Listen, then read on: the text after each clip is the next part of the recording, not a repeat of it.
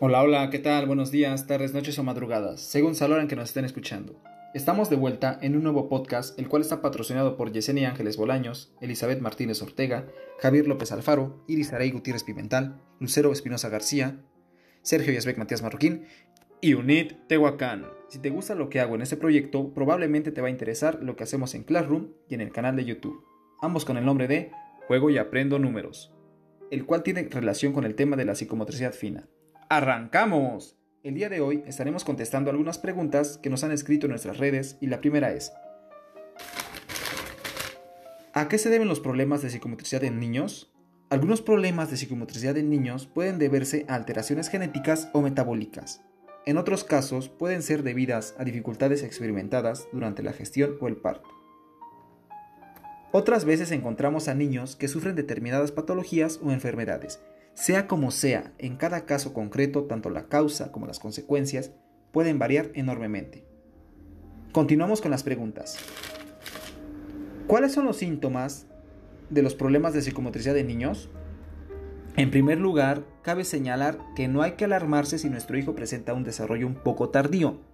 Son varios los signos que pueden indicar que nos encontramos ante uno de estos problemas, Así, más allá de los ya mencionados hitos del desarrollo psicomotor, existen ciertos síntomas habituales. Algunos de los más característicos serían los siguientes.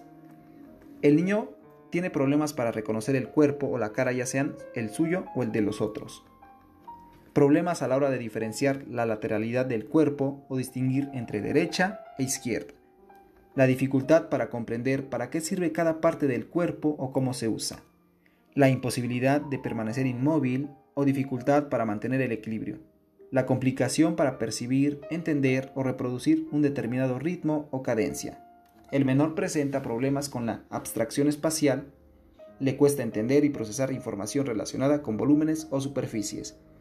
La dificultad en la identificación o reconocimiento de formas u objetos, los problemas con la psicomotricidad fina, esto es, los movimientos pequeños y precisos, como por ejemplo usar los dedos.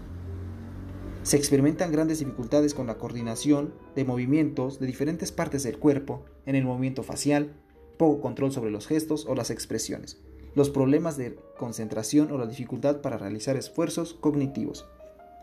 La siguiente pregunta es, ¿qué tipos de trastornos de problemas de psicomotricidad en niños hay? Existen multitud de trastornos diferentes dentro de los problemas de psicomotricidad en niños. Además, la, la manifestación y los síntomas de cada uno de ellos puede variar en cada caso en concreto. Por este motivo, cualquier clasificación que se realice no es sino un simple ejercicio orientativo y son los siguientes.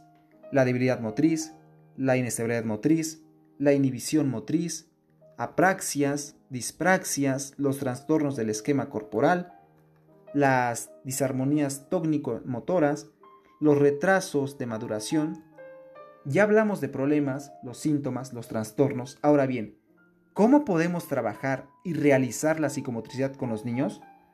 Bueno, la psicomotricidad es una técnica que a través de ejercicios corporales trata de potenciar, instaurar y o reeducar la globalidad de la persona, aspectos motores, cognitivos y afectivos.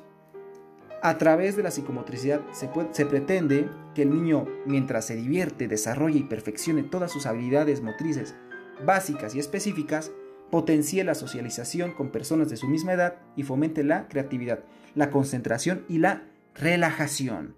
Entre los beneficios asociados a la psicomotricidad de niños y niñas son la conciencia del propio cuerpo parado o en movimiento, el dominio del equilibrio, el control de las diversas coordinaciones motoras, el control de la respiración, la orientación del espacio corporal, la adaptación al mundo exterior, la mejora de la creatividad y la expresión de una forma general el desarrollo del ritmo, el dominio de los planos horizontal y vertical, las nociones de intensidad, tamaño y situación, la discriminación de colores, formas y tamaños, las nociones de situación y orientación, la organización del espacio y del tiempo. Excelente, ¿verdad?